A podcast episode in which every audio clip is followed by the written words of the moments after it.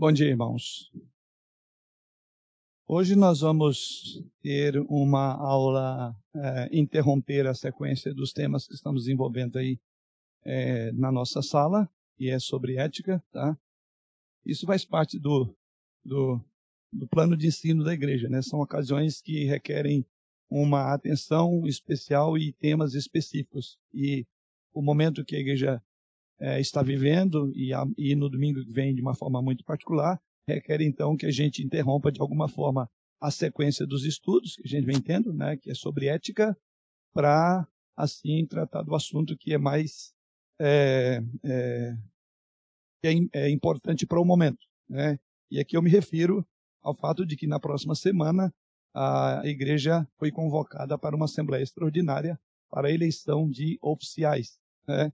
E então essa é a razão pela qual, é, como conselho, entendemos sempre ser importante e necessário que se trate do assunto, que se estude, que se considere o tema no qual a, igreja estará envolvida na semana que vem, que é a eleição de oficiais.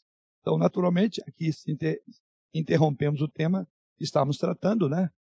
E depois, na outra semana, a gente prossegue com o tema. Então, nosso tema hoje está fundamentado em dois textos, 1 Timóteo capítulo 3 e Tito capítulo 1. Dois textos da palavra de Deus, nós vamos trabalhar os dois é, é, textos é, do, para o nosso tema desta manhã. Então, 1 Timóteo capítulo 3, vamos ler aí os versos 1 a 13 de 1 Timóteo 3, e depois os irmãos já mantenham aberto Tito, logo em sequência, vejam, em Tito, capítulo 1, versos 5 a 9. Primeira epístola de Paulo a Timóteo, no capítulo 3, versos 1 ao verso de número 13, seguido de Tito 1, versos 5 a 9. Assim diz o Senhor através da sua infalível e inerrante palavra. É, 1 Timóteo 3, a partir do verso 1. Fiel é a palavra. Se alguém aspira ao episcopado, excelente obra almeja. É necessário, portanto, que o bispo seja irrepreensível, esposo de uma só mulher, temperante, sóbrio, modesto, hospitaleiro, apto para ensinar, não dado ao vinho, não violento, porém cordato, inimigo de contenda, não avarento, e que governe bem a própria casa, criando os filhos sob disciplina com todo o respeito. Pois se alguém não sabe governar a própria casa, como cuidará da igreja de Deus? Não seja neófito, para não suceder que se ensoberbeça e incorra na condenação do diabo. Pelo contrário, é necessário que ele tenha bom testemunho dos de fora, a fim de não cair no opróbrio e no laço do diabo. Semelhantemente, quanto a diáconos, é necessário que sejam respeitáveis de uma só palavra, não inclinados a muito vinho, não cobiçosos de sorte da ganância, conservando o mistério da fé com a consciência limpa. Também sejam esses primeiramente experimentados, e se se mostrarem irrepreensíveis, exerçam o diaconato. Da mesma sorte quanto a mulheres, é necessário que sejam elas respeitáveis, não maldizentes, temperantes e fiéis em tudo. O diácono seja marido de uma só mulher e governe bem seus filhos e a própria casa, pois os que desempenham bem o diaconato alcançam para si mesmos justa preeminência e muita intrepidez na fé e em Cristo Jesus. Tito, capítulo 1, versos 5 a 9. Por esta causa te deixei em Creta, para que pusestes em ordem as coisas restantes, bem como em cada cidade constituísses presbíteros, conforme te prescrevi. Alguém que seja irrepreensível, marido de uma só mulher, que tenha filhos crentes e que não são acusados de dissolução, nem são insubordinados. Porque é indispensável que o bispo seja irrepreensível como despenseiro de Deus, não arrogante, não irascível, não dado ao vinho, nem violento, nem cobiçoso de torpe ganância. Antes, hospitaleiro, amigo do bem, sóbrio, justo, piedoso e tenha domínio de si, apegado à palavra fiel, que é segundo a doutrina, de modo que tenha poder tanto para exortar pelo reto ensino, como para convencer os que contradizem. Nós viram duas passagens que tratam sobre líderes ou sobre qualificações de uma liderança fiel. E esse é o nosso tema da manhã, né? Qualificações de um bom líder. E a razão pela qual vamos abordar esse tema já expus no início. Semana que vem, a Assembleia foi convocada já aí desde a semana passada. Então, os membros em plena comunhão, né, é, deverão, como parte do seu dever, fazerem-se presentes e também deverão exercer um direito, porque não é todo mundo que pode fazer isso. Então, você tem o direito de exercer o seu direito de votar, de escolher a liderança da sua igreja, como também você tem o dever de fazer isso. Então, para o cumprimento do dever que os irmãos têm, e ao mesmo tempo o exercício do direito, a prerrogativa de escolher, é necessário sempre que a gente esteja ciente do que que do que que nos é proposto, o que que se trata, para usando uma linguagem mais popular, para não cair de paraquedas, então você já vem sabendo. Então é natural, sempre isso ocorre, é natural que sempre antes das, dos processos de eleição da igreja para a liderança da igreja, sempre o conselho tem a responsabilidade de instruir. E aqui eu falo como conselho da igreja. Então o conselho entende que é importante. Ah, mas eu até já sei o texto. Nunca é demais relembrar. Né? Até mesmo porque eu não lembro quando foi a última é, é, é, eleição. Não me lembro qual a última Assembleia Extraordinária para eleição, não me lembro.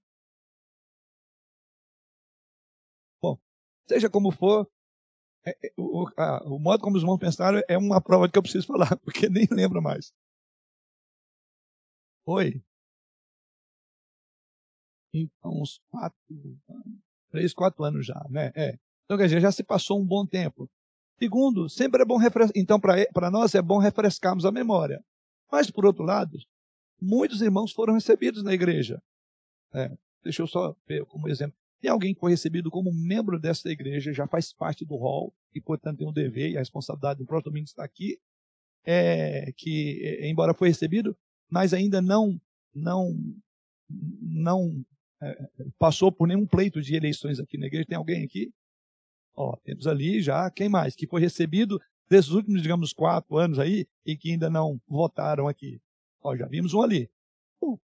Por essa e outras razões é que sempre é bom refrescar a memória, porque é um momento importante para a vida da igreja e é importante para a vida daqueles que serão apontados. Por que é importante? Porque eu quero começar exatamente que aí a minha introdução é a importância da liderança na igreja. Antes mesmo de falar das qualificações que estão nos dois textos, eu quero introduzir a nossa fala aqui falando sobre qual a importância a, na igreja dos líderes. Qual a importância dos líderes para a igreja? Foi tão importante que Jesus Cristo, quando começou o seu ministério, ele saiu mundo afora pregando? Qual foi a primeira atitude de Jesus Cristo? Logo quando é, começou o seu ministério oficial, por assim dizer. E onde é que começa o ministério oficial de Cristo?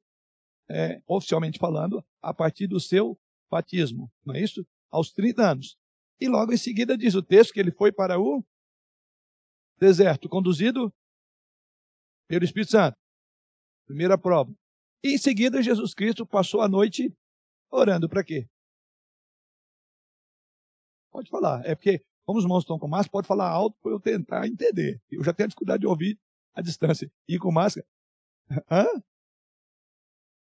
Isto. Escolheu os doze. Ora, Jesus Cristo poderia ter feito, como fez toda a obra, né? Mas ele precisava de constituir um, um, pessoas que pudessem, depois da sua partida, assumir a igreja. Então, liderança é importante para a igreja, liderança qualificada, abençoada, sancionada por mãos divinas, porque a igreja não é um negócio comum. A igreja é a igreja de Deus, não é do pastor, nem do presbítero, nem do diácono nem de um presidente de sociedade. A igreja é do Senhor. E ele faz isso. Então, primeiro, por que é importante e por que é necessário que a igreja defina, que a igreja escolha com a, a, a bênção, a direção de Deus, os seus líderes. Porque Deus faz assim, Deus quer que a igreja tenha líderes. Abra comigo aí o texto de Efésios capítulo 4, versículo 11 e 12. Veja o que, que Paulo diz. O plano, o propósito de Jesus Cristo, dentre muitos outros, foi de conceder dons à igreja, com ah, e esses dons, é, é, liderança à igreja. E assim o texto de Efésios, o apóstolo Paulo, diz isso de forma muito clara e até contundente. Verso de número 7 do capítulo 4 de Efésios. E a graça foi concedida a cada um de nós segundo, o, segundo a proporção do dom de Cristo. Então é alguma coisa de dom. Vem. Mas eu quero que você já pule para o verso de número 10. Aquele que desceu, falando de Jesus Cristo, é o mesmo que subiu acima de todos os céus para encher todas as coisas. Então ele está falando do ministério de Cristo que se deu em descer e depois subir. A ideia de que ele completou a finalidade pela qual ele veio. Ele não só desceu, mas subiu. Ele triunfou sobre a morte, sobre o inferno e sobre o diabo. Isso então está na sua ressurreição. É um Cristo vitorioso. Mas agora diz o texto sagrado, é, verso de número 10. Aquele que desceu é também o mesmo que subiu, acima de todos os céus. Aí ele diz o seguinte, no final do verso 10, para quê? Para encher todas as coisas. Então ele vai falar da plenitude de Deus na terra e ele cobre todas as coisas, para encher todas as coisas. E dessas coisas, aí entra o verso de número 11. E ele mesmo, não foi outro. E ele mesmo concedeu uns para apóstolos, outros para profetas, outros para evangelistas e outros para pastores e mestres. É Jesus Cristo que constitui os líderes da igreja. É ele que levanta os líderes.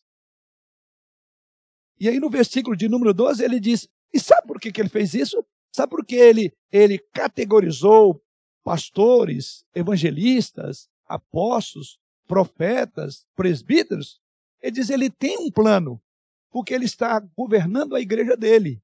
E assim, qual é o propósito dele com a vida desses homens? Por que, que Deus levanta líderes? Por que, que Jesus Cristo faz isso? Ele diz que Jesus Cristo pagou um alto preço para conferir dons a pessoas, para que essas pessoas, por sua vez, não tenham o dom como fim em si, para elas mesmas. Verso de número 12 com vista, com propósito, com o alvo, com o objetivo de quê? De aperfeiçoar quem? A igreja, os santos.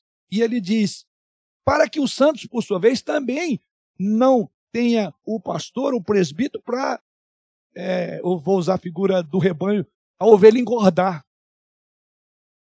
Mas o, qual é o propósito de ovelhas bem nutridas com a liderança? Está aí no texto. Qual o fim? Na sequência? Quem está me acompanhando no espírito do texto aí, o que, que diz na sequência? Com vista ao aperfeiçoamento dos santos. E os santos devem fazer o quê? Resumindo, tudo isso é para o serviço. E o serviço deve se efetivar na glória de Deus. Então veja, os santos não são um fim específico. O líder não tem como liderança ele propriamente dito. Você está vendo que é uma coisa para outra?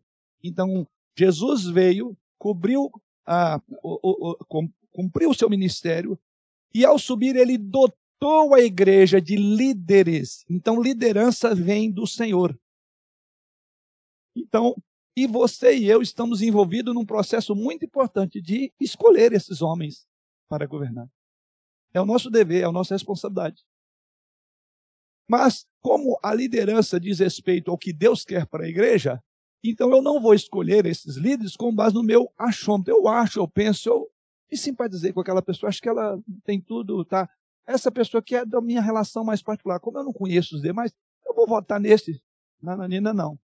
O texto dessa manhã diz assim: como é ele que governa, ele que pastoreia, o dom vem do Senhor Jesus.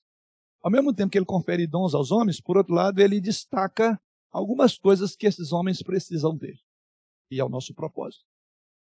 Então, na minha introdução, a importância da liderança pelo fato de que foi o próprio Cristo que instituiu o governo de uma igreja. E ele instituiu tendo vista que os crentes sejam aperfeiçoados, que as ovelhas sejam nutridas, para que, por sua vez, essas ovelhas nutridas possam também desenvolver, desempenhar o seu serviço. Então, nesse sentido aqui, todos nós servimos uns aos outros. Eu dei um curso aí recentemente para foi aberto aqui para todos os homens que quisessem conhecer com mais profundidade esses dois ofícios, de diaconato e de presbiterato, a sua origem, aonde é que começa e, e, e como que procedeu, o que, que se espera e tudo, né? E eu me lembro bem que eu coloquei isso bem claro, tanto no exercício do pastorado, do diaconato e do presbiterato, há uma linha que liga todas essas, todas essas funções. Qual é, Rodrigo? Serviço, servo. O primeiro servo da igreja é o pastor. Não é isso que diz o texto, a fim de servir aos santos. Então, o primeiro servo da igreja é o pastor. E aí a gente, para quem estudou o curso comigo lá, viu que o termo cabe para o pastor, para o presbítero e o diácono. Qual é o termo que cabe lá? O termo grego? Diaconoi. De onde vem o termo diácono? Nesse sentido, todos somos diáconos. Porque servimos. E cada um serve conforme, aí entra, cada um só serve como é um servidor da igreja, aí o termo diácono cabe para todo mundo, é uma diaconia. O que eu estou fazendo aqui é uma diaconia, eu estou servindo aos irmãos com aquilo que Deus me deu. E isso está no versículo de número 7 e a, do capítulo de Efésios 4.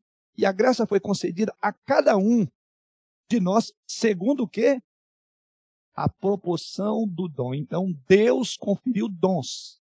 E claramente essas funções de pastor, presbítero e diácono é a estrutura neotestamentária que hoje, como presbiterianos, nós é, é, é, é, proclamamos de bom e alto som, com muita clareza, o princípio de governo da igreja presbiteriana. Essas funções que são exercidas. Tanto é verdade que o texto dessa manhã vai contemplar exatamente essas pessoas. Vamos lá então, vamos agora ao nosso texto, uma vez feita essa parte introdutória.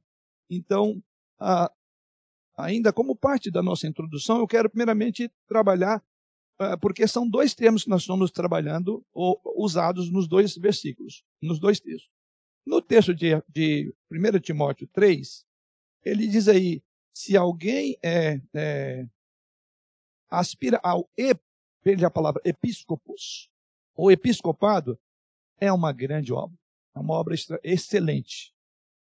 Obra almeja. Aí depois no verso número 2 ele diz: é necessário, portanto, que eu o bispo Aí depois lá no texto, segundo texto, Tito, Tito diz lá, por causa disto, verso 5, te deixei em Creta para que pusesses em ordem as coisas restantes, bem como em cada cidade constituístes presbíteros. Então a primeira coisa, ainda como parte da minha introdução, eu estou repetindo isso porque eu estou dando uma dica para quem está lá mexendo os botõezinhos para mudar.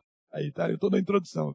Acho que essa sincronia a gente precisa sempre então, quando eu falo assim, estou falando para os irmãos, não, estou falando para os irmãos lá. Ó. Então, continue na introdução.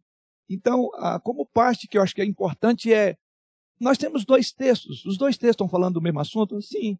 Porém, se eles estão falando do mesmo assunto, por que, que o texto de Timóteo, o termo lá é episcopos ou bispos, e o texto de Tito, nós já encontramos presbítero. Aí você vai, por exemplo, para o texto de Paulo escrevendo a, a, é, falando aos presbíteros ali, é, que ele chama os presbíteros, é, Atos capítulo 20, e ele estava partindo, ele ia entregar a igreja para aqueles governarem lá. No mesmo texto, Paulo chama os de presbíteros e também de, de bispos. Bom, deixa eu ver se tem um texto aqui de, de Tito, faz isso é, o texto de Tito também usa. Olha, no versículo 5, ele diz que é, Paulo deixou Timóteo ali, é, deixou Tito para que ele pusesse em ordem a igreja e constituísse, promovesse a eleição de presbíteros. Mas você observa que no versículo 7, o que, que ele fala aí? Ele diz, você vai promover a eleição de episcopos, de bispos, de presbíteros, né, melhor dizendo. Mas no versículo 7, quando ele passa a descrever as qualificações desses presbíteros, eles o chama, ele o chama de quê? De bispos. Então é por que, que nós temos duas, dois termos é, no, na, no original e está aqui para nós, né? A pergunta é: esses é, presbíteros de que trata o versículo 1 de Tito são os mesmos bispos que trata do versículo 7? Obviamente sim. Ele não mudou o assunto. Aí a pergunta é: por que, que a Bíblia usa dois termos? Vamos lá. Presbítero, irmão, vem do termo presbúteros. Presbítero em português, tá? Em, em, grego eu quase falei. É quase uma transliteração. Lembra, Rodrigo? Quase uma transliteração. É como se lê no grego. Então é presbúteros ou presbítero em português. O que quer dizer? Quer dizer ancião. Então vamos lá. O costume de escolher homens mais experimentados para ajudar na liderança do povo de Israel remonta ao Antigo Testamento, ou seja, o ofício de presbítero não é um ofício, não é uma, uma, uma, uma, uma atividade neotestamentária propriamente dito. Então, se você quer entender, você quer conhecer o presbiterato, você começa pelo Antigo Testamento. Por que, que eu digo isso? Porque muita gente vai falar, olha, quando se trata do ofício de diácono, eu não tenho dúvida, eu até sei o que, que foi a causa de gerar, que gerou a necessidade de eleição de diácono. Alguém aqui pode arriscar? Dani, eu acho que você pode, já que você falou que sim. você lembra a circunstância?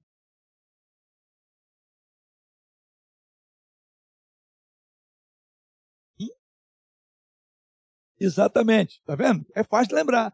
A gente fala isso está lá no Atos capítulo 6, né? Porque houve um problema ali que as viúvas dos helenistas, ou seja, judeu de fala grega, judeus que em função da diáspora, da diáspora, é, é, é, quer dizer, em função da perseguição, esparramou, e voltando, eles estavam sendo esquecidas viúvas dos helenistas, né?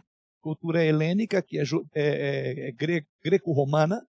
Então, estava meio que esquecido. Aí os, os apóstolos falaram, olha, está meio confuso. A gente está pregando, ensinando, mas ao mesmo tempo a gente está indo fazer o trabalho da, da, das mesas da viúva. Então não é bom, irmãos. Vamos fazer o seguinte: escolhei entre vós, homens cheios de Espírito Santo. Aí vem.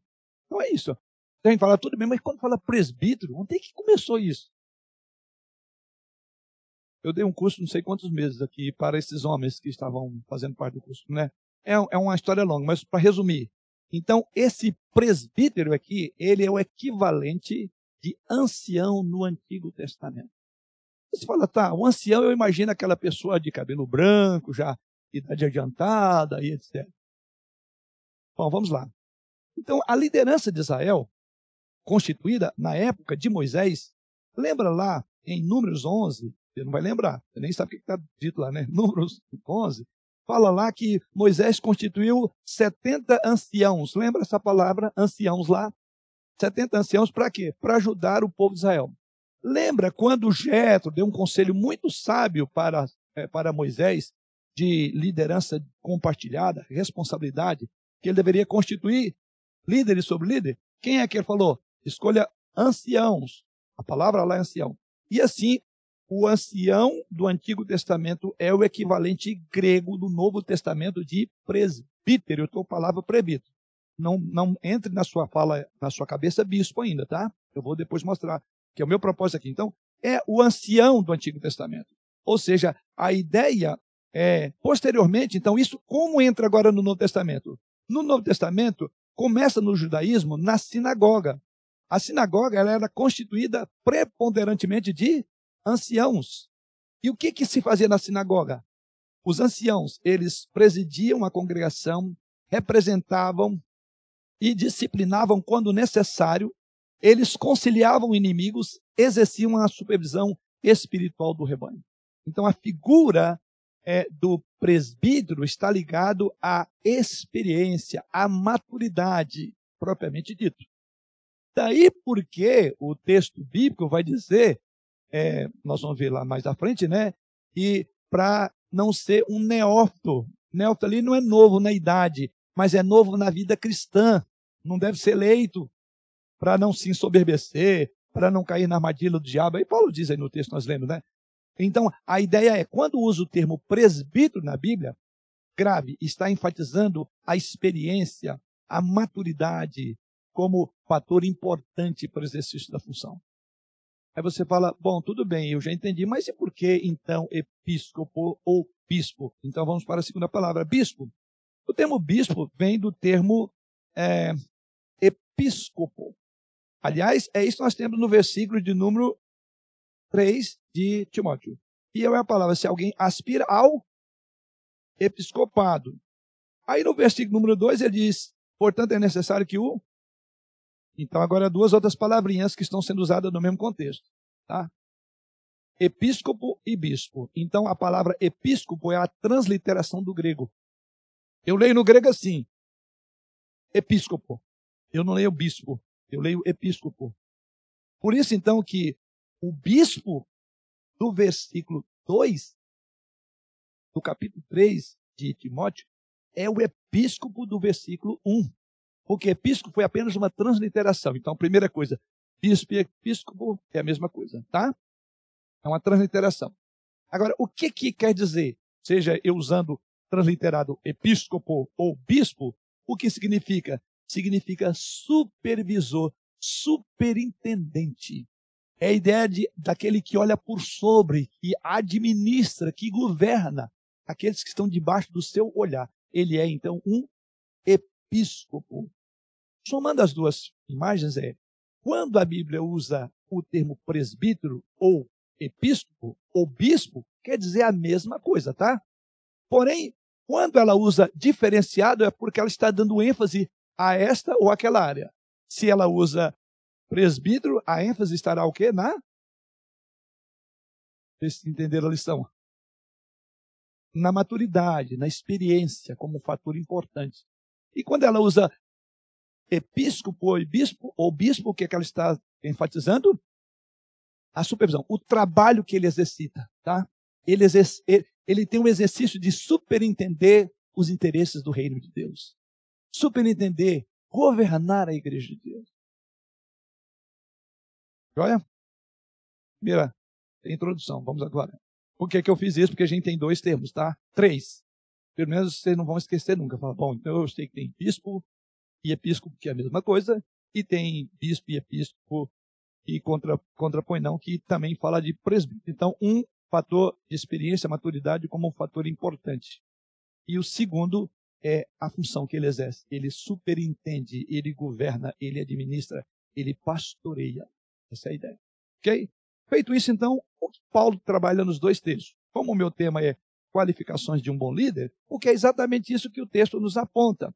Então, vamos entender o contexto da primeira passagem, que é de ah, Timóteo.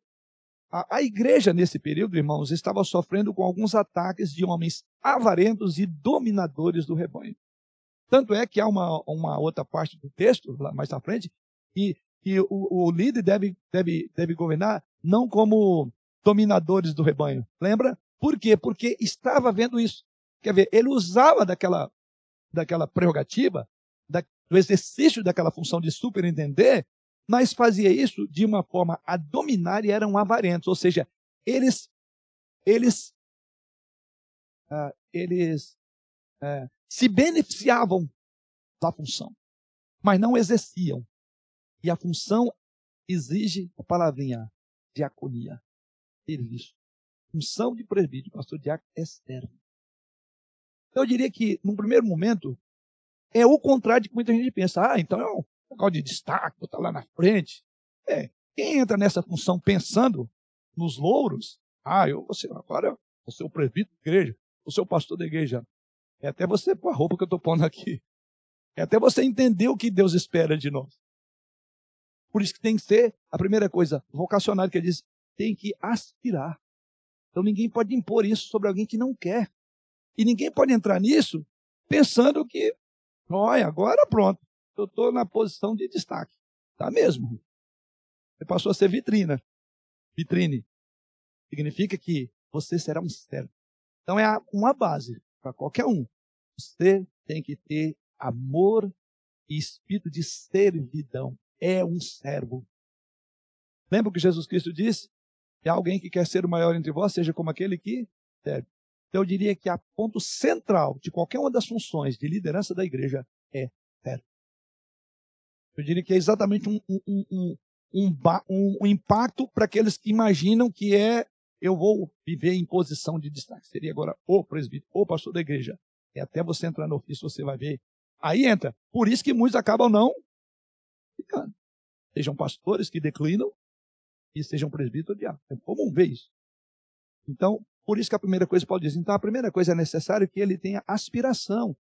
Fiel é a palavra, verso 1, do, eu tenho que falar o texto de 1 Timóteo, se alguém aspira ao episcopado, excelente obra almeja. Não há dúvida disso. Não, é? não, não, há, não há dúvida disso, mas precisa de ter essa, esse desejo de servir, o prazer de ser um servo, ser útil para o outro. O líder é um homem da igreja, do povo, ele tem que ter prazer no que ele faz, ele ama isso, ele gosta disso, ele tem prazer em se colocar para servir. Então eu estou colocando aqui para aqueles que eventualmente podem ser apontados. Pense nisso. Se você não está pronto para servir, não assuma nenhuma dessas funções, porque elas preponderantemente se espera que sirva à igreja. Por que, que eu estou dizendo tudo isso? Porque no contexto em que Paulo escreveu essa carta, os líderes eram avarentos, dominadores, jactanciosos e soberbos. Então, Paulo vem agora dizer: olha, diferentemente da liderança do mundo atual, a igreja tem que ter homens dispostos, homens com qualificações próprias para o governo da igreja de Deus, porque são assuntos espirituais. Então, Paulo ensina Timóteo a agir de uma forma diferente. O que nós temos aí na estrutura da primeira carta a Timóteo? Primeiro, o que você observa comigo aí, eu vou só dar uma geral. Paulo, é, é, ele alerta no capítulo 1 com relação à perseverança na palavra.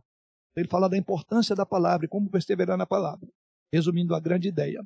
No capítulo 2 de 1 Timóteo, capítulo 1 Timóteo, no capítulo 2, ele é, fala sobre cultos, sobre a, a estrutura, a parte importante do culto.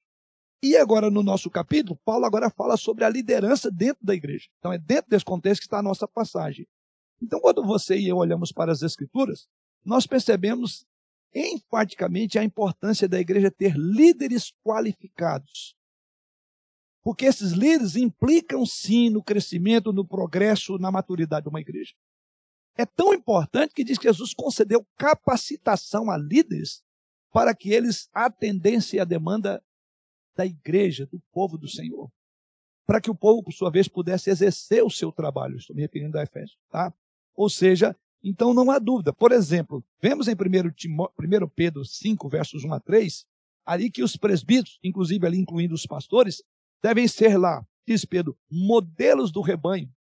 Já os diáconos, conforme Atos 6, que lembramos ainda há pouco aqui, versos 3 a 5, diz lá que aqueles homens deveriam ser homens cheios do Espírito Santo, de sabedoria e de fé. E aqui em, em, em 2 Timóteo 2, em 2 Timóteo 2, é, versículo 2, diz que esses homens devem ser homens fiéis e idôneos. Então veja, modelos do rebanho, homens cheios do Espírito Santo, de sabedoria e de fé, homens fiéis e idôneos. Então veja, este mesmo apóstolo Paulo, que falou esses textos que eu citei aqui, é o mesmo que está dizendo, Portanto, a igreja deve ser constituída de líderes que tenha homens que aspiram a essa liderança devem ter essas características. Algo muito importante a ser dito.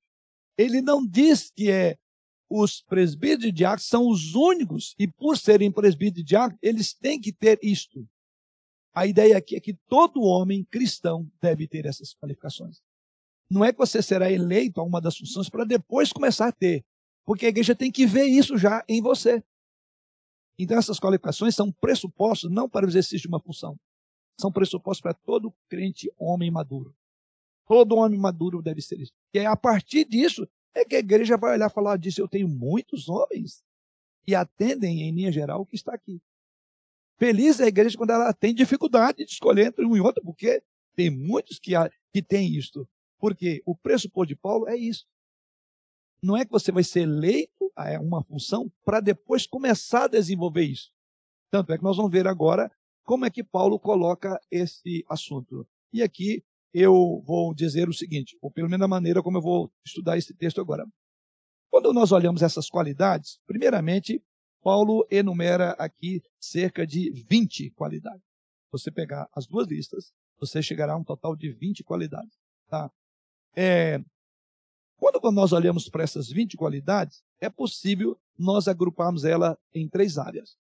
Então, três áreas são as áreas importantes que qualifica ou que mostra a qualificação de homens que podem ser líderes numa igreja. Quais são essas áreas? Meu estudo está dividido exatamente nisso. Tá? Então não vou ler o texto e ir pegando par, versículo por versículo tá? e abordando. Primeiro que o tempo não daria. Segundo, a gente pegaria, a gente chama de exposição bíblica, é o que eu faço quando eu estou pregando, que é o chamado tema expositivo textual. Então eu vou pegar uma ideia tópica, ou seja, eu vou englobar. Então grave aí, a primeira grande é, linha de, de, pensamento que eu quero trabalhar com os irmãos é que o, as qualificações de um líder começa por, primeiramente, Paulo vai categorizar, ou eu categorizei aí, separei, para dizer que existem qualificações espiritualmente que esses homens devem ter. Então, líderes qualificados espiritualmente. Vamos para o versículo 2. É necessário, e aqui falo do primeiro texto, Timóteo. É necessário, portanto, que o bispo seja irrepreensível. Estudando essa passagem, alguns entendem que é, irrepreensível seria como o título está para o texto desta manhã. O título nosso é Qualificações de um líder. Ou seja, aquele título governa tudo que vem depois. São três divisões. Com esse título eu consigo trabalhar isso. Então, assim como no esboço o tema está para as divisões, só para os irmãos entender, essa primeira palavra que eu vou trabalhar agora está para o texto. Qual é a grande palavra que temos em tudo isso aí? É a palavra irrepreensível. Seria como que por baixo da irrepreensibilidade, tudo está irrepreensível quanto ao trato com a esposa, com os filhos, com o governo da, da igreja, com a vida de modéstia, com é, a relação no mundo lá fora. Ele tem que ser irrepreensível. É como se fosse um grande título e debaixo dele tudo vai entrar. Tanto é que eu vou fazer isso agora. Então vamos lá. A primeira coisa é, dentro de líderes qualificados espiritualmente, a ideia de um líder qualificado é espiritualmente um líder irrepreensível. No versículo 2, fala de que era necessário que ele fosse irrepreensível. Mas vamos, como são dois textos, são duas listas, elas se sobrepõem e completam. Então vamos para a segunda lista, para ver se temos essa palavrinha lá em Tito. Tem. Veja aí no versículo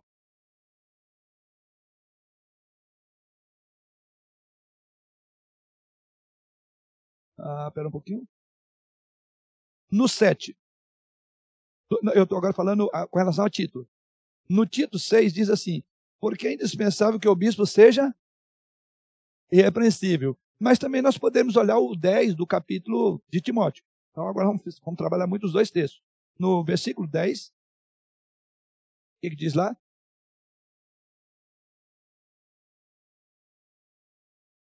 E devem mostrar-se então, observe que a palavra irrepreensível nos dois textos ocorre três vezes.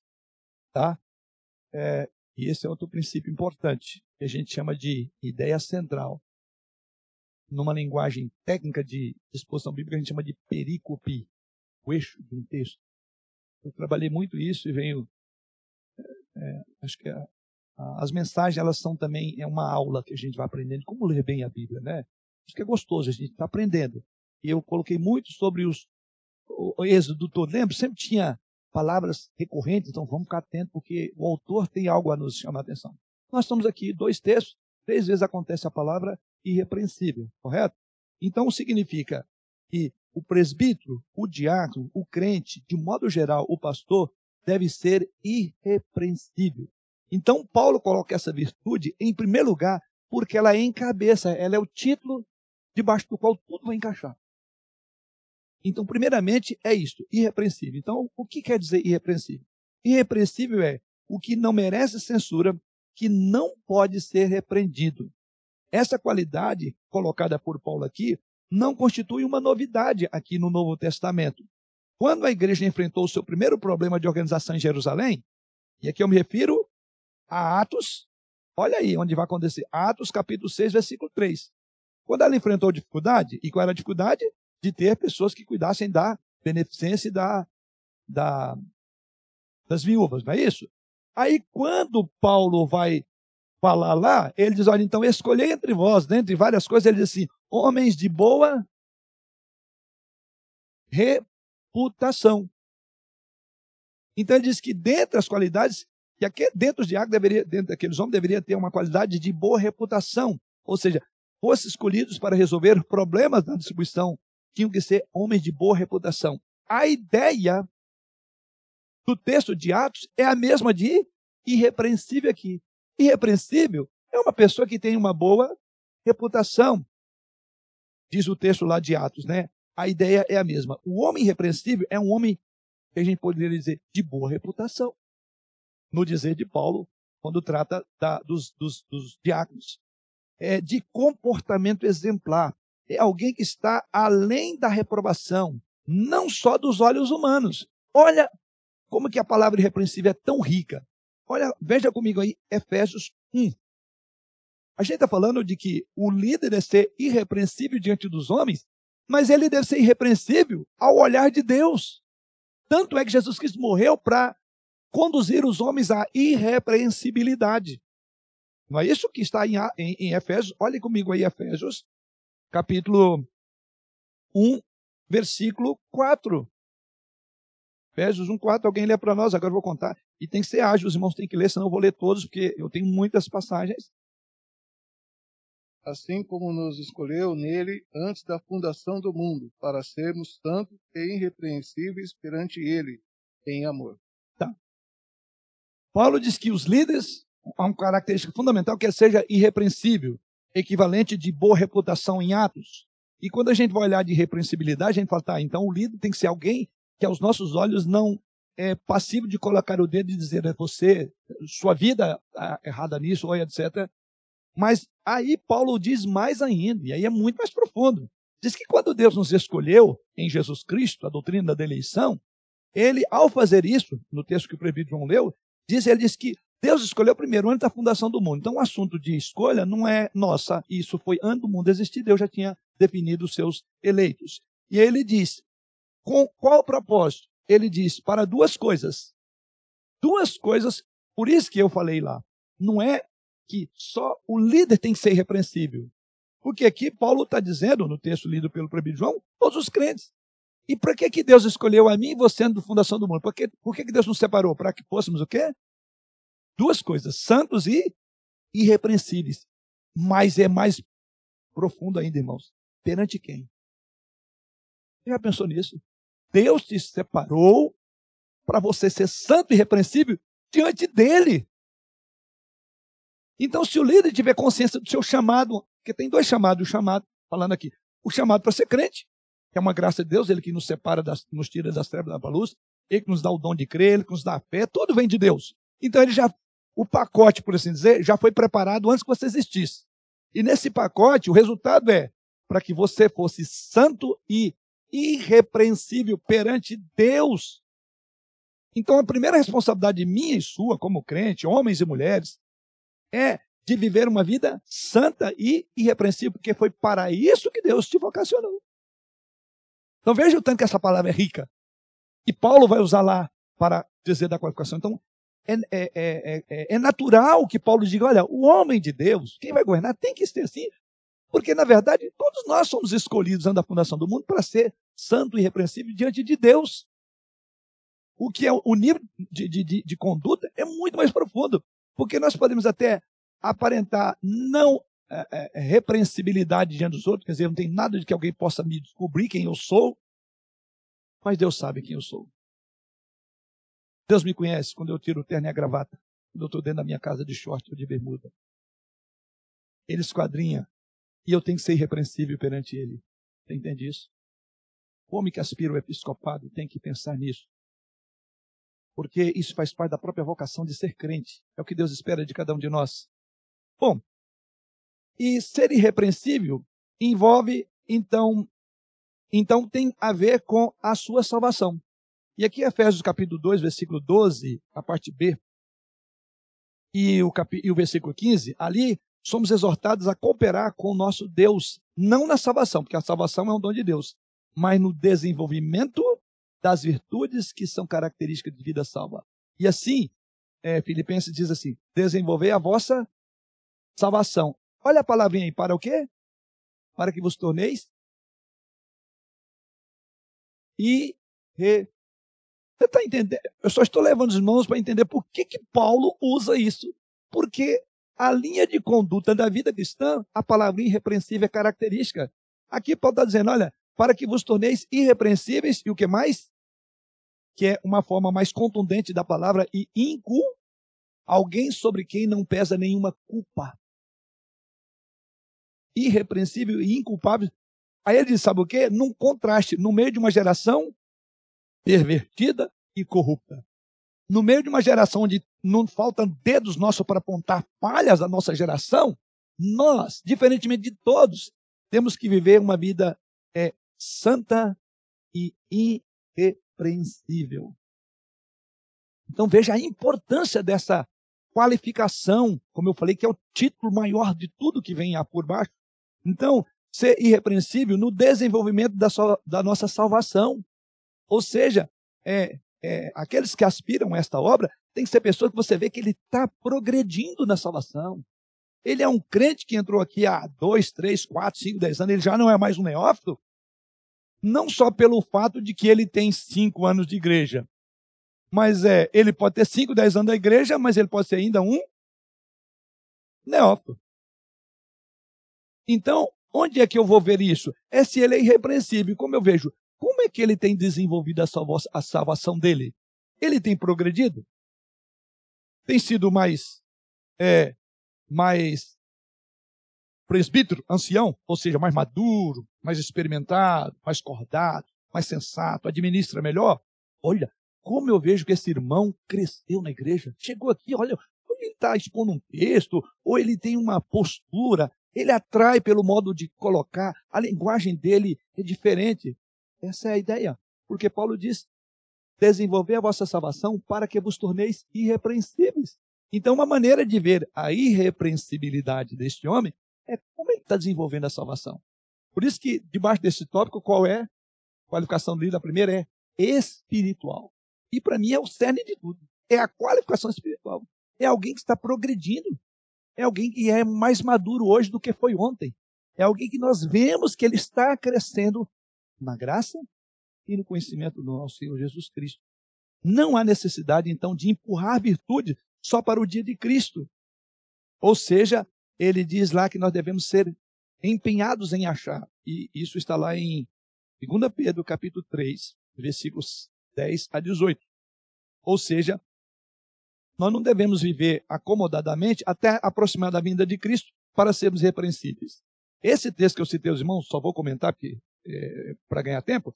Pedro, nesse texto, ele exorta, se os irmãos quiserem ler aí, eu vou só chamar atenção para o que, uh, para esse nosso ponto aqui. Uh, capítulo 3 de 2 Pedro, versos 10 a 18. É um texto longo.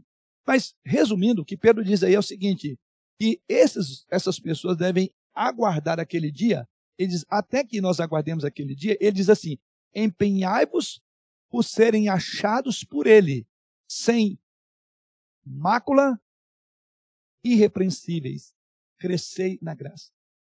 A ideia é empenhe-se para ser achado por Cristo Jesus no dia que você, quando ele vier, você deve ser empenhado para ser achado como uma pessoa sem mácula, e a palavrinha está aí de novo, a palavrinha mágica. E o que mais? Irrepreensíveis. Crescer na graça. Então, o líder, o homem cristão, todos nós devemos ser, mas essa característica é isso. Temos visto homens empenhando-se para crescerem na graça, empenhando para é, é, serem achados perante Cristo Jesus santos.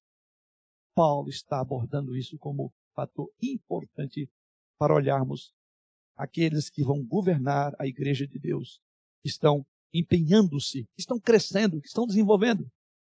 Isso também tem a ver com ser modelo do rebanho. Então, eu estou falando tem a ver com a salvação dele, tem a ver com o progresso espiritual dele, mas tem a ver com ser modelo do rebanho. Por quê?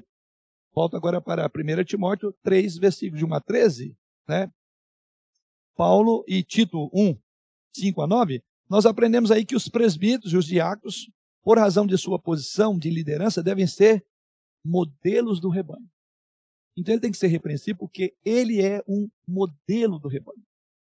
Então, ora, se eu tenho alguém que está crescendo, progredindo espiritualmente, é essa pessoa que eu vou olhar porque ele é um modelo para mim. Olha como ele está crescendo. Como também, se eu tenho um líder que não faz isso, ele está sendo modelo pelo contrário. Ou seja, a gente costuma dizer que não podemos esperar da ovelha mais do que aquilo que o pastor dela é, mais do que aquilo que o presbítero dela é, que o diácono é. Ou seja, a gente tem que estar empenhado está à frente. Quando a igreja ela estagna, tem que estar tá olhando a liderança dela. Se a igreja tem motivação para crescer, quer progredir, grande parte disso deve-se à liderança que está puxando. É aquela, aquela história, né? Um líder é assim, se ele, como é que é? Se ele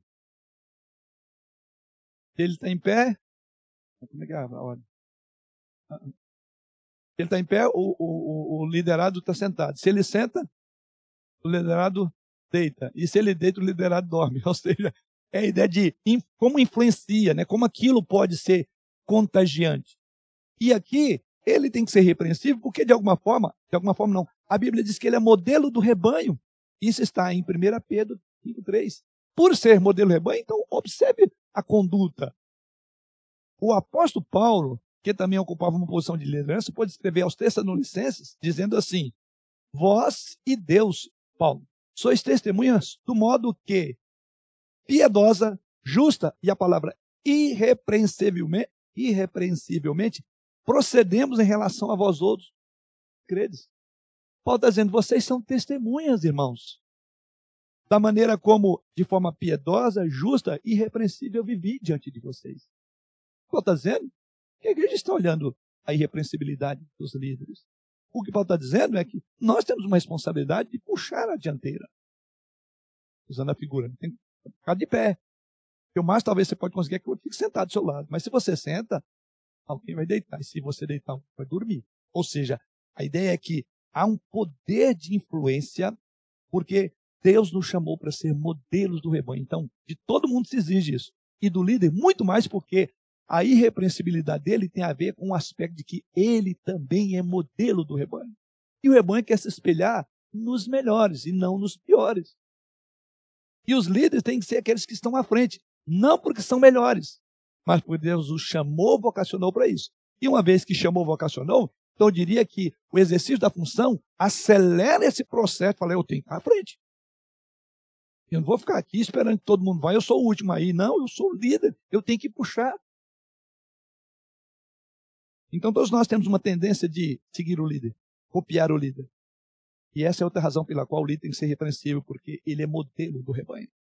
Mas tem a ver também, irrepreensibilidade, com ser piedoso. Veja o texto de Tito 1, versículo 8.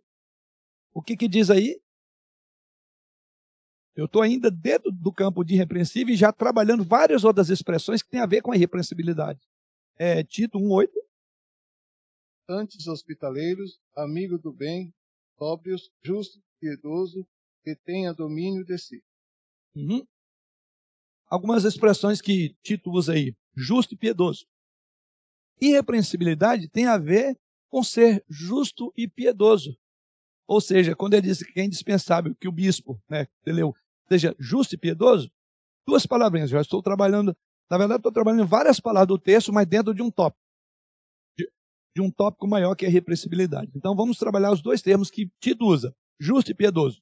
A palavra justo, na, na língua original, em grego é dikaios. Essa palavra acontece 81 vezes em todo o Novo Testamento, com vários significados. Então, justo tem vários significados. Mas dois significados são preponderantes no uso da palavra dikaios, que é justo, de onde vem justiça. Então, dois, duas, uh, uh, duas linhas comuns se usa o termo é, é, justo. Primeiro, justo no sentido de justificado por Cristo. Não é isso que a Bíblia diz? Justificado, pois, mediante a fé, temos paz com Deus. Romanos. Então, a palavra justo muitas vezes está ligado à justiça que vem de Deus. É a justiça a nós imposta. É a justiça a nós colocada. É a justiça de Cristo. Então, muitas vezes a Bíblia fala de justo nesse sentido. O justo Jó, Jó não é, é andou com Deus, Enoque. Muitas vezes a gente fala, não, mas ele era justo, a gente pensa no tipo de justiça. O justo ali não tem a ver com alguém que era perfeito, mas aquele em quem a, a justiça de Deus foi aplicada. Noé era homem justo e temente. Nó, ah, desculpa, Ló. Jó. Ah, Jó. A Bíblia diz que Jó era justo temente a Deus, dizia, justo ali, é o que eu falei, como que a Bíblia usa esse termo? Ela está falando que ele era perfeito? Não, tanto é que depois que ele passou pela experiência, o que, que ele diz? Eu te conheci, ele está falando, eu cresci, sabe por quê? Eu te conhecia só de ouvir, mas agora os meus olhos te veem. Mas justo é alguém justificado por Deus. E alguém justificado por Deus é alguém que passa por provações, crescem, cresce porque a justiça de Deus foi aplicada a ele de tal maneira que nem os poderes da morte e do inferno tira aquilo dele, porque ele era um justo. Tanto é que Deus diz assim: Ouviste o meu servo Jó, homem temente a Deus, desvia do mal. Deus está dando um relato do próprio Jó.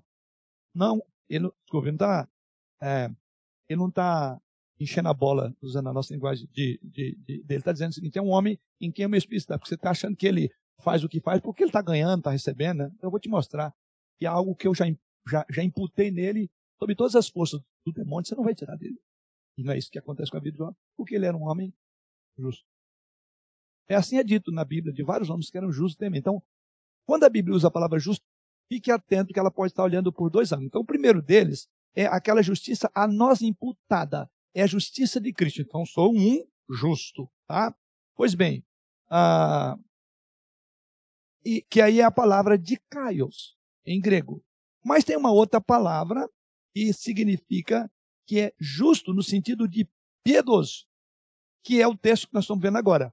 E diz aí que o bispo seja justo e piedoso. Então, a palavra justo, é, é, desculpe, justiça, melhor dizendo, eu pulei aqui. Justiça é a justiça prática, tem a ver com a vida diária, com a conduta reta e íntegra.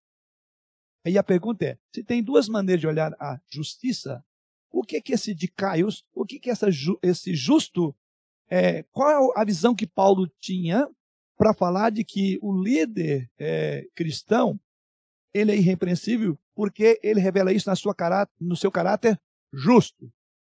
Já que os irmãos entenderam os dois princípios de justiça. Qual das duas vocês acham que Paulo está trabalhando nesse texto? É justo no sentido de alguém justificado por Deus? Ou justo no sentido de alguém é, que, ah, é, é, que tem uma conduta diária íntegra e reta? Qual delas os irmãos acham que Paulo está pensando? Hã? É, o, o prefeito João está entendendo que quando Paulo diz que, que esse homem deve ser justo e piedoso, e justo seria a justiça de Cristo aplicada a ele. Ele tem que ser um homem crente, piedoso. Ou, o Alexandre já está dizendo que não. É, justo aqui seria no sentido de ter uma vida diária, uma conduta reta e íntegra. O que vocês acham? Segundo, João, perdeu, perdeu. Eu fico com, Quer dizer, por ter a justiça de Cristo, sim, imputada a ele, era natural de esperar que ele também fosse um homem que no seu viver diário e prático praticasse a justiça, que tivesse uma conduta íntegra e reta. Lembra que a gente falou que o contexto de uma passagem que determina o uso da frase? Qual o contexto dessa passagem? Qual é o nome lá? Qualificações. É aquilo que este pessoa tem que ter. Então, são qualidades que devem aflorar no caráter cristão dele. Ou seja, e também eu falei que essa palavra aqui, ela está debaixo ainda de uma palavra, irrepreensível. É alguém de quem alguém não tem como colocar culpa. E a justiça está dentro desse livro. Concordou, João? Com os demais irmãos? Ou não vamos fazer um debate aqui? ainda não. Mas faz parte, né? Mas os irmãos estão corretos, João. É, depois a gente começa, né? Brincadeira à parte. É, vamos ver que é? é? No conselho a gente começa sobre isso, pastor. Não, mas os irmãos entenderam. Então é porque são duas maneiras de usar. Então o contexto determina que ele está falando daquilo, já que é irrepreensível, é diante de Deus e dos homens. Então aqui Paulo está é, falando a Tito, né? No sentido de que esse homem deve ser justo. Agora vem uma outra palavrinha que elas fazem ligação. Qual é a outra palavra que o João leu? O João leu? Que ele seja justo e piedoso. Ah, então essas duas palavras são irmãs siamesas? Não necessariamente. Tá. A palavra piedoso no grego é um termo que em português talvez é ósseos. Não vem de ociosidade não, viu? E nem de ossos. Eu estou só transliterando. Mas literalmente significa agradável a Deus, livre do pecado e da maldade, santo. Aí João falou: Ah, pastor, você me pegou. Se eu tivesse falado isso, eu já saberia que, ué, oh, já que essas duas palavras têm ligação, essa aqui está muito clara. O que, que ela está falando? Ela está falando de uma pessoa livre do pecado, da maldade e santa. Tem alguém assim, no sentido que, que se faz alguém assim, livre da maldade, do pecado e santo? Quando Deus nos chamou, nós estávamos mortos em delírio de pecado. E nós só nos mantemos da forma como somos porque a graça nos mantém. Porque o nosso coração, como diz Paulo, é, o bem que quero fazer, não faço. Então há um leão que corrói por dentro aqui. Ninguém é assim. Mas aí por que, que ele diz que ele tem que ser piedoso? Então, justo e piedoso. Deixa eu agora explicar por que, que essas palavras acontecem juntas uma das outras. O justo é aquele que cumpre o seu dever para com os homens. Então aí é a justiça, não é de Cristo, mas é o dever de cumprir deveres, o dever, não é? O papel de cumprir deveres. O justo aqui é a pessoa que tem uma conduta reta e íntegra diante dos homens, justo. Enquanto que piedoso cumpre o seu dever para com Deus. Daí a ideia de piedosa, de piedoso. Ou seja, o rei Davi foi um homem muito piedoso. Os salmos que escreveu mostram quanto ele amava ao Senhor. O Salmo 4, verso 3, ele diz assim: O Senhor distingue para si o. Qual é a palavrinha que nós estamos lendo? Piedoso. Olha o que ele diz. O Senhor distingue para si o piedoso. O Senhor me ouve quando eu clamo por ele. Então, em outras palavras, enquanto que justo é diz respeito ao trato, ao nosso testemunho na vida diária, na conduta diária, então vocês me verão o quão piedoso eu sou pela maneira justa com que eu vivo. Essas duas palavras têm ligação aqui, justo e piedoso. Então, enquanto que justo é o modo de proceder correto e integridade para com o próximo, e ao passo que piedoso tem a ver com a minha relação para com Deus. Então eu tenho que ser é, justo diante dos homens e piedoso aos olhos de Deus. Minha piedade tem a ver com a minha relação com Deus. E na minha relação com Deus, eu tenho que ser é, é, a palavra, né? Aquele que cumpre o seu dever, sem maldade, sem pecado santo. Então é, é a, a, a, relação justo e piedoso. Duas expressões que Paulo diz. Então, ele está falando da relação nossa. O, o, o, homem de Deus é aquele que tem que ter uma relação justa para com as pessoas e ao mesmo tempo piedosa para com Deus. E uma decorre da outra. Se eu não beber da piedade diante de Deus, eu jamais serei justo diante dos irmãos. Ou seja, nós ainda estamos. Qual é o papo grande aí? Qualificação espiritual. Então veja que essa qualificação é que carrega todas as outras.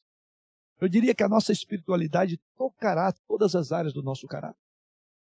O que muda tudo. Por isso que esse termo íntegro, debaixo dele está isso aí que nós estamos trabalhando. A importância da integridade, da importância da relação espiritual deste homem de Deus. Tá? Isso, então, tem a ver com piedade, tem a ver com justiça. Ah, Paulo escreveu ainda sobre esse tema da piedade, da justiça e da piedade. Em 1 Timóteo, capítulo 4, versículo 3, ele diz assim: Exercita-te pessoalmente no quê? O que, é que diz essa sequência do texto? Exercita-te pessoalmente na 1 Timóteo 4, 7. Ele, orientando seu filho na fé, ele diz: Você precisa de exercitar, se empenhar pessoalmente em quê? piedade. Tá? Os gregos davam muita importância ao exercício físico. É por isso que Paulo vai dizer: o exercício físico, versículo 8 aí, o exercício físico para pouco é proveitoso. Mas o que? Olha a palavrinha de novo. A piedade para tudo é proveitosa, porque tem a promessa da vida que agora é e da que há de vir. Ou seja, a, se os gregos valorizavam em forma física, bem ele diz, olha, muito mais. Ele diz, esse exercício físico ele tem um proveito limitado, específico. Mas a piedade, para tudo é proveitosa. Porque ele está dizendo, a piedade toca todas as áreas da nossa vida. Como eu falei, a minha relação com Deus, a minha piedade, a minha, a minha crença, a minha relação de santidade com Deus determinará tudo que eu toco. Por isso que Paulo diz, olha, a piedade, o exercício é, é bem restrito, é só para isso, para ter um corpo em forma e um tempo e prazo de validade de, é, é, é, limitado. Acabou. Aliás, é, a gente não fala que é limitado no sentido de vida. É limite até da idade. Chega uma idade que todo aquele, da expressão, todo aquele homem bombadão, já viu o que, que acontece quando eles vão ficando mais velhos? Jogador de futebol, todos os exercícios, começa a ter problema que você não tem. E é ficar meio murcho, meio... como é que faz? não tô, eu só, só estou pegando o entendimento para isso, ela é pouco proveitosa, uma limitação. E especificamente. Agora ele diz, mas a piedade, olha que coisa interessante o contraste que ele faz. Ele diz, mas a piedade para tudo é proveitosa. Ela não vai só tocar o seu corpo físico, é, ela toca toda a sua vida. Ela diz, porque tem a promessa da vida que agora é, ou seja, um homem piedoso, todas as áreas da vida dele será justa. Tudo que ele toca terá um padrão e um caráter elevado, porque é o padrão e o caráter do Deus que ele representa nessa terra. E, diz, e também daqui a de vir, porque a nossa piedade vai continuar para a glória. A nossa relação com Deus não vai terminar. E a piedade tem a ver a minha vida com Deus. Então, por isso que Paulo diz: olha, então invista na piedade. Você tem se dedicado tanto para estar bem aí fisicamente, não tem nenhum problema nisso. Vocês gregos gostam disso, mas vou te dizer, isso é muito pouco. Vocês deveriam ter um exercício que vocês não fazem, é a piedade. A piedade, ela toca todas as áreas da vida de vocês. Você pode estar até bonito corporalmente, mas o seu caráter, o seu padrão de vida e tudo é mirradinha, pequenininho. Então, exercita-te. Aí ele disse para Timóteo, né? Exercita-te pessoalmente na piedade. Então, são dois termos importantes que temos na segunda lista, a de Tito. Ele deve ser justo e piedoso. Isso então me remete a um outro ponto e o segundo tópico do terceiro. Vimos de fato então que os líderes qualificados são líderes é, qualificados espiritualmente. Mas em segundo lugar, os líderes qualificados também são qualificados socialmente, na esfera social e relacionamentos, seja dentro de casa, seja no contexto da empresa ou mesmo na vida pública, na vida civil dele. E é isso que Paulo também tem a dizer. Por isso, um líder qualificado socialmente, primeiramente, é um líder que tem domínio da sua casa. Veja o versículo 2. Aqui eu volto para Timóteo. Tá? Timóteo, capítulo 3, versículo 2. É necessário, portanto, que o bispo seja repreensível, ele diz, esposo de uma só mulher. Ou seja, um líder qualificado do ponto de vista de relacionamento, o relacionamento de um homem começa dentro da sua casa. Seja ele casado e aí tem a sua esposa, seja ele não casado em relação com seus pais. Então, seja como for, ele tem que ter domínio. Essa área da vida dele tem que estar sob controle. Né? A expressão quer dizer, quando eu disse aqui, né, é, esposo de uma só mulher, é preciso lembrar que essa recomendação foi feita num tempo em que a poligamia era muito comum. Muitos conversos do cristianismo eram procedentes de vida pagã, praticantes da poligamia.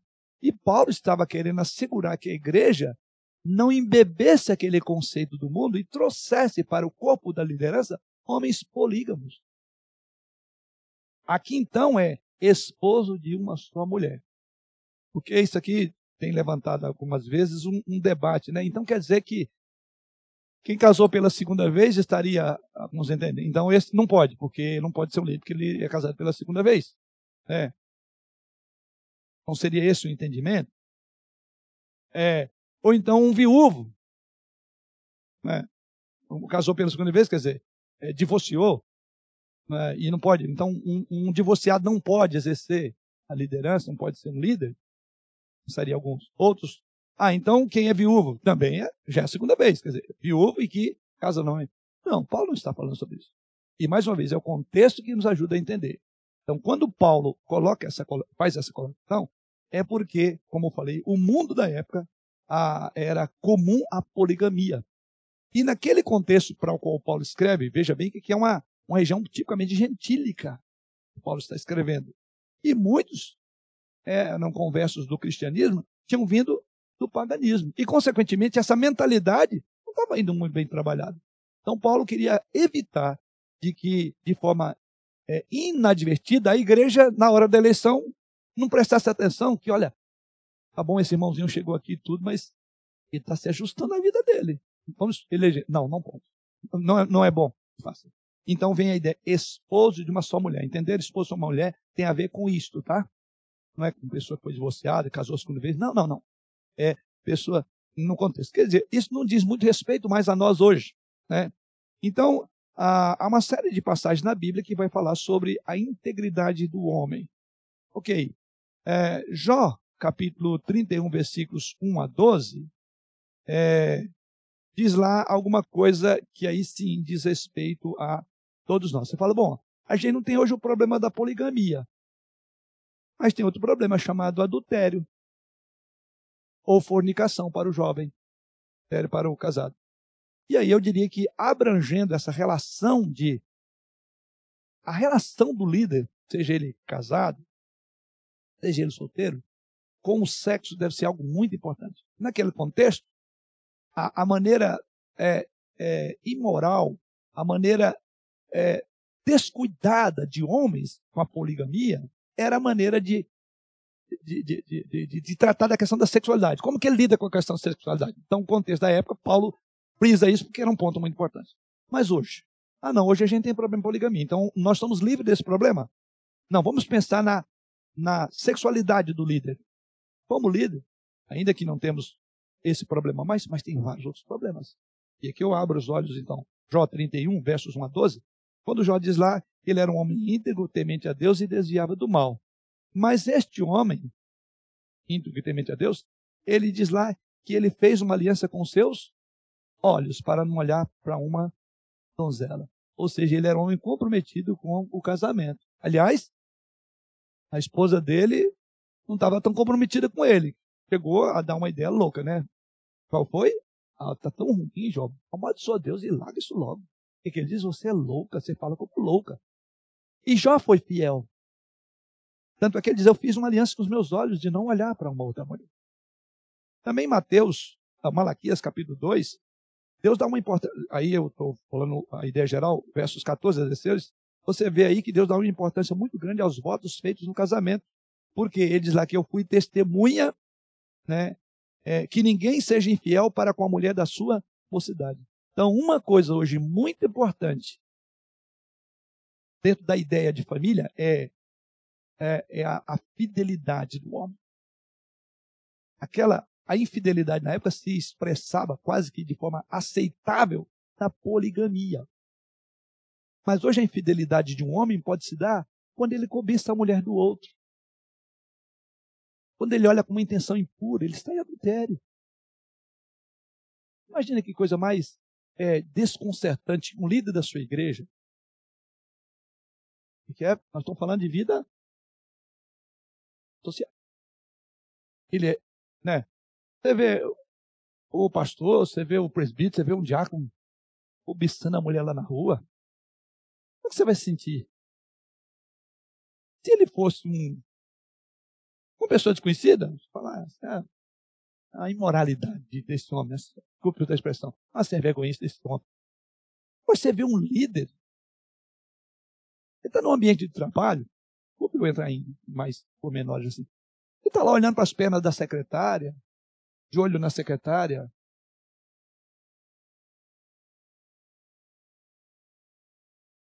Ou seja, a integridade é, ou a expressão que, encabeceia tudo, né? Irrepreensível, sim. Tem que ser diferente. Os homens de Deus têm que ser todos eles aquele que fez uma aliança com os olhos, para não cobiçar a mulher alheia, para não adulterar, para não viver uma vida, figuradamente, um polígamo. Então, caráter moral do homem de Deus tem que ser diferente. Senão é uma vergonha. Aliás, o texto vai dizer, é para que não seja um motivo de, de, de, de vergonha. Esse é o ponto. Então, alguém que de fato é, tenha isso. Outro ponto importante na vida social familiar ainda, versos 4 e 5, e depois o versículo 12. Ou seja, que ele seja alguém que governe bem os seus filhos, que governe bem a sua casa. Em nossos dias, mais e mais homens e mulheres estão confusos a respeito dessa importante questão. O governo é de quem? governar bem a própria casa. Deus, quando formou a, a, o homem e a mulher, ele estabeleceu a responsabilidade e o dever de cada um. E esses deveres, eles se completam. Eles não têm conflitos. Eles se completam. E eles não se sobrepõem, mas se completam. Tanto é que diz, espalhei uma auxiliadora e se completa. E nessa relação de complementação, de complementariedade, cada um vai exercer um papel. E nessa relação, alguém vai governar. Alguém será o cabeça. Tanto é que Paulo, ao falar do assunto, ele diz: o homem não foi feito por causa da mulher, mas a mulher por causa do homem. Quantos outros ensinamentos que a Bíblia trata sobre família foi tratado na, no Novo Testamento? Porque a gente parece que tem uma dificuldade de entender que há um princípio, mais uma vez, de complementação e não de sobrepor um ao outro. Mas esse assunto, como eu disse, o governo da casa hoje tem sido motivo de questão que antes não existia. Hoje há um debate, porque graças às ideias, é, como é que a gente chama essas ideias? Pós-modernas. Mas tem um nome que tem até partidos que dizem, um partido ele é pro, isso. Quem é que falou aí? Isso, progressista. Então hoje nós temos tantas ideias progressistas que a gente está começando a questionar ou pensar, será que é assim? Algo que era um conhecimento tácito. Mas por quê? Isso tem que ser frisado. E governe a casa. Sabe por quê, irmãos? Há maridos tiranos, há maridos machistas, totalitários, e também há aqueles que se curvam, se rendem e entregam o governo da casa. Cuidam do seu trabalho, às vezes nem isso fazem e deixam para a esposa o controle das finanças, das compras, dos horários, da criação, educação dos filhos. Isso é muito cômodo, mas ao mesmo tempo é trágico. Não importando com o grau de submissão da mulher e dos filhos. Por isso nós estamos vivendo uma sociedade cada vez mais difícil de controlar. Por isso que a polícia, e eu trabalho muito com isso, está tá tendo mais dificuldade, porque os, não, não, não tem ponto de contra-freios e contra-freios. Na sociedade está. Então, se a gente quer facilitar o trabalho dos policiais, a gente começa educando os filhos em casa. Como diz um ditado, eduquem-se as crianças e jamais precisarás corrigir um adulto. Nós estamos vivendo uma sociedade é, desenfreada, sem normas, sem preceitos, sem leis.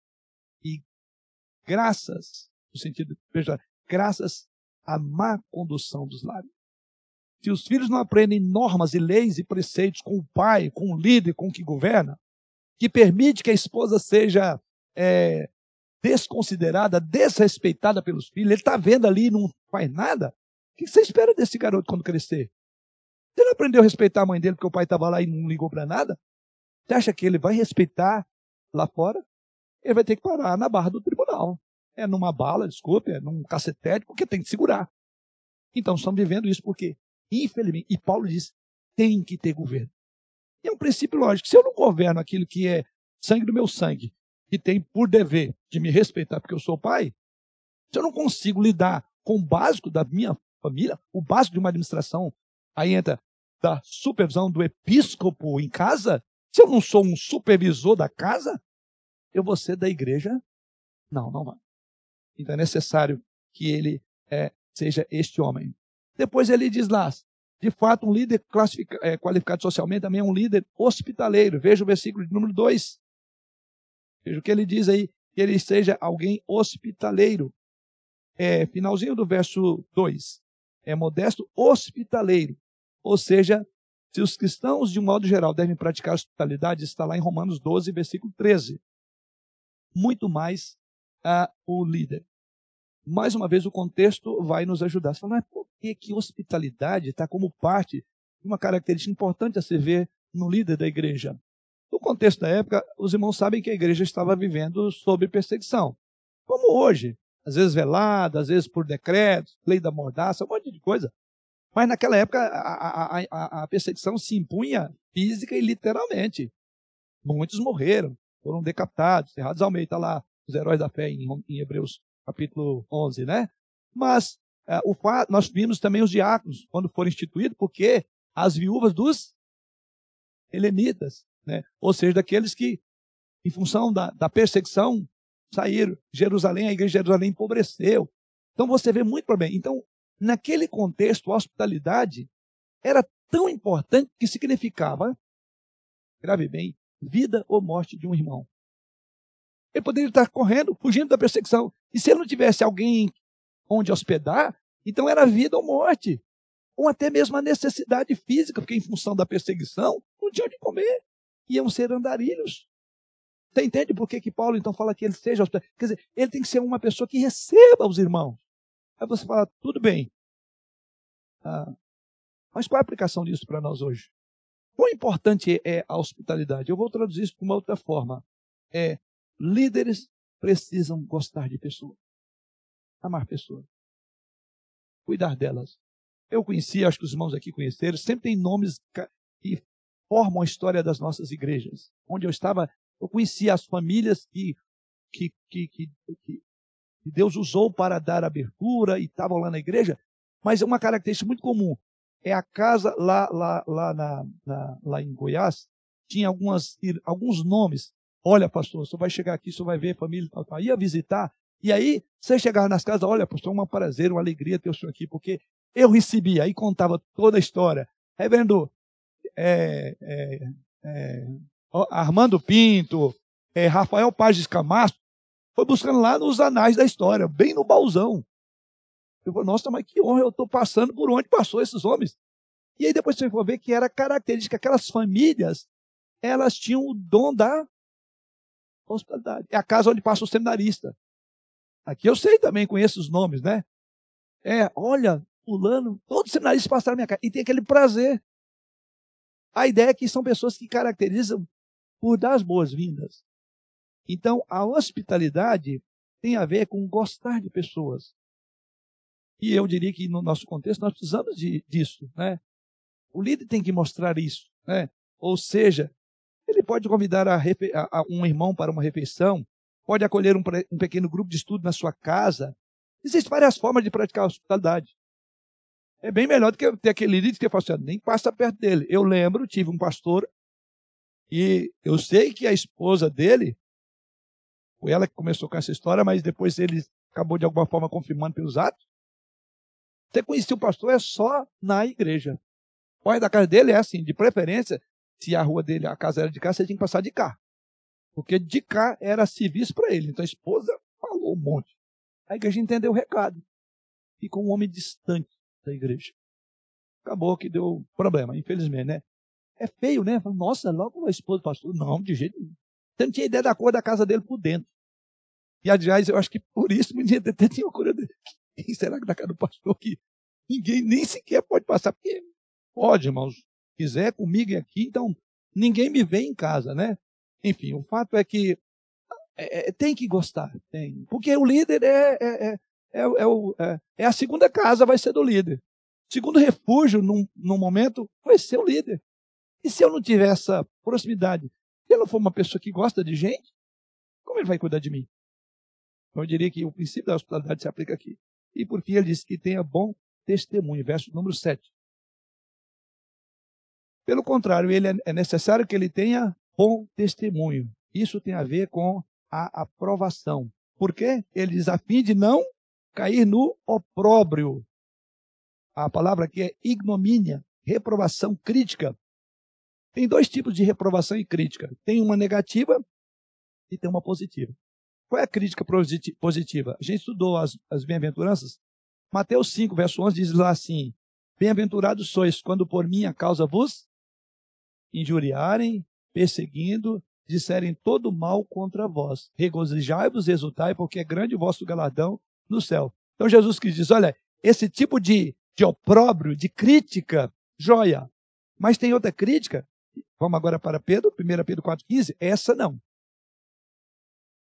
É, e é essa que Paulo está dizendo aqui, que não caia no, nesse tipo de, de, de, crítica, de opróbrio. O que diz aí? 1 Pedro 4,15? Sim? Esse é o opróbrio que está tratando o nosso texto. Não sofra, porém, nenhum de vós como assassino, ou ladrão, ou malfeitor, ou como quem se interrompe em negócio, intromete, Intromete. em negócios de outrem. Ele diz, olha, que é, você sofra por amor a Cristo, mas porque alguém que se intromete em negócio de outro, enfim, ele diz, aí Paulo diz, olha, que esse líder não caia nesse tipo de opróbrio, nesse tipo de censura, né? Aí vem a ideia de irrepreensibilidade, né? Tem de que acusar. Então, por que ele diz isso? Ele diz para que não caia, seguindo o nosso texto agora, no laço do diabo. Ou seja, o opróbrio, a desonra, pode levar um homem a sentir-se terrivelmente envergonhado e humilhado e aniquilado. Mas mais do que isso, ele diz que o diabo é uma maneira do diabo enlaçar ele. Uma maneira do diabo falar que o cristianismo não vale a pena. É, é a luta do diabo contra Deus, contra Cristo. E essa luta se, se, se, se efetiva, se concretiza, se encarna quando um líder deixa-se cair no laço do diabo. Tá? Então há uma sequência por meio da qual Paulo diz: não caia no opróbrio, para evitar de que ele sirva como objeto de vergonha para o evangelho, porque o diabo significa que o diabo conseguiu enlaçar ele, conseguiu derrubar. E esse é outro ponto muito importante na vida do homem, do, do homem de Deus, do líder. Todos nós somos tentados, mas o nível de tentação de um líder é muito, mas muito maior do que qualquer irmão. Sabe por quê? É o princípio de como você pode demolir um projeto. Numa casa, por exemplo, você não começa dali. Você vai trabalhar a base. Por isso que hoje a gente vê muitos escândalos e os mais assustadores é quando envolvem líderes. E preponderantemente é ali onde o diabo mais trabalha. Como alguém já disse, né? Os diabos são categorias, né? É, tanto é que Jesus fala daquele lá que era o maioral dos demônios, que era Beuzebu, o maioral. Né? Tem várias categorias de, de, de poderes tudo no, no, mundo, no mundo, é, no mundo do, dos demônios. Alguém já disse o seguinte, que os demônios básicos, os, os garotos, os demônios garotos, ele lida com os membros geral, né? Mas aqueles mais encorpadão, aqueles diabão mais. mais diabão, né? Esses, eles ficam por conta de pegar os que, em, é, é, quer dizer, que tem uma expectativa. Então, por isso que nunca é demais. Ore pelos seus líderes. Eles têm lutas muito maiores. Ah, e, e, o, e o mais importante disso, né? Dificilmente um líder não é por, por, por, por, por orgulho, não. Ele vai chegar para você e falar: olha, eu preciso fazer algumas confissões, quero, quero me aconselhar com você. Eu vou abrir meu coração para você. Acho que a gente faz isso, dependendo do irmão, da, da, a gente faz, mas é muito raro, sabe por quê? Nossa, mas eu quero que eu ore pelo senhor. Como pastor, se o pastor pedir oração para você, como é que vai ser a sua reação? Nossa, Irmãos, vamos unir a igreja porque tem alguma coisa. O, pastor pediu para orar por ele. Quem é o pastor? Quem está por trás desse aqui? É um homem sujeito às mesmas lutas que todos os irmãos e as irmãs. Ou seja, a gente já cria uma, uma, uma mentalidade que é desproteção espiritual do líder. Porque o diabo, lembra? O diabo vai querer. Tem tentações, lutas. Então, é, por que, que eu estou dizendo isso? É, porque o diabo quer realmente para que ele caia no laço do diabo. E aqui Paulo diz: fique atento a isso. Por fim, líderes qualificados também devem ser qualificados pessoalmente. E aqui entra no versículo 2, ele diz assim: sóbrio, modesto, temperante. É, verso 3: não dado a vinho, não violento, porém cordado. Vou resumir tudo, porque o meu tempo já passou, meu tempo concluir isso aqui.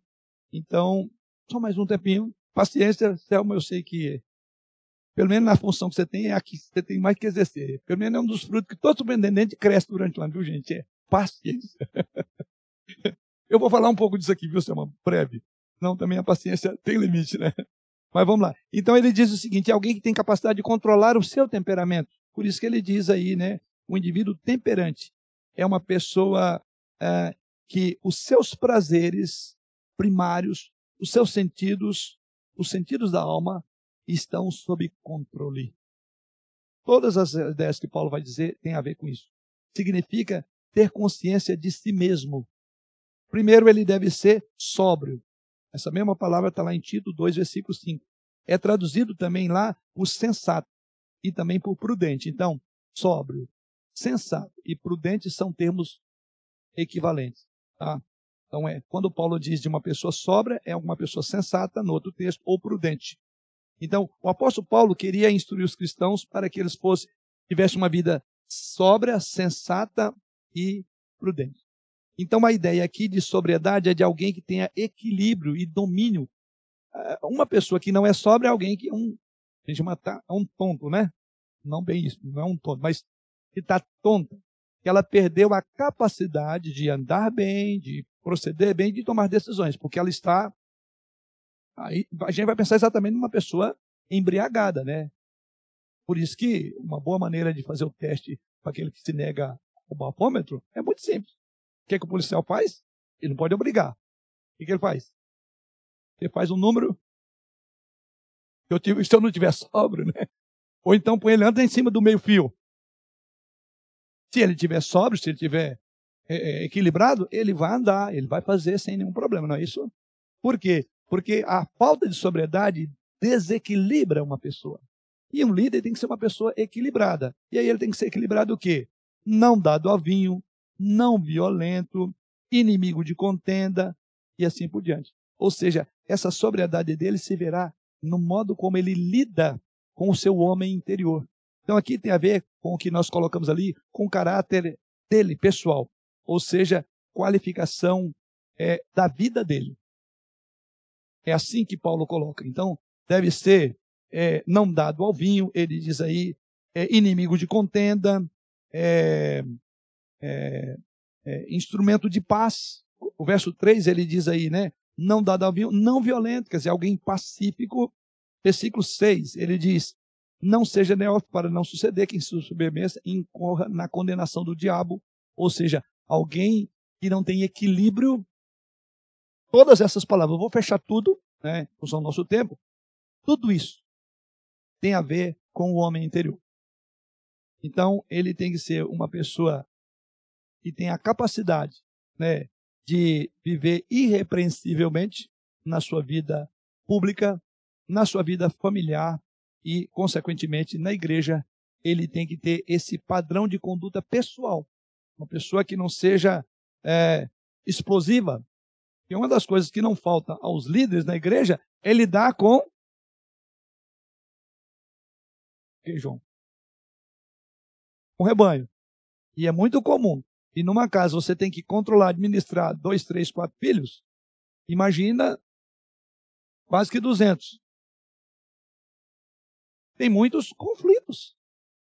Agora imagina se o líder ou aquele que, em vez de apagar o fogo, ele é pavio curto. Eu lembro bem, é, saudosa memória, é, meu irmão falou, pastor, tem, tem gente que nem pavio mais tem.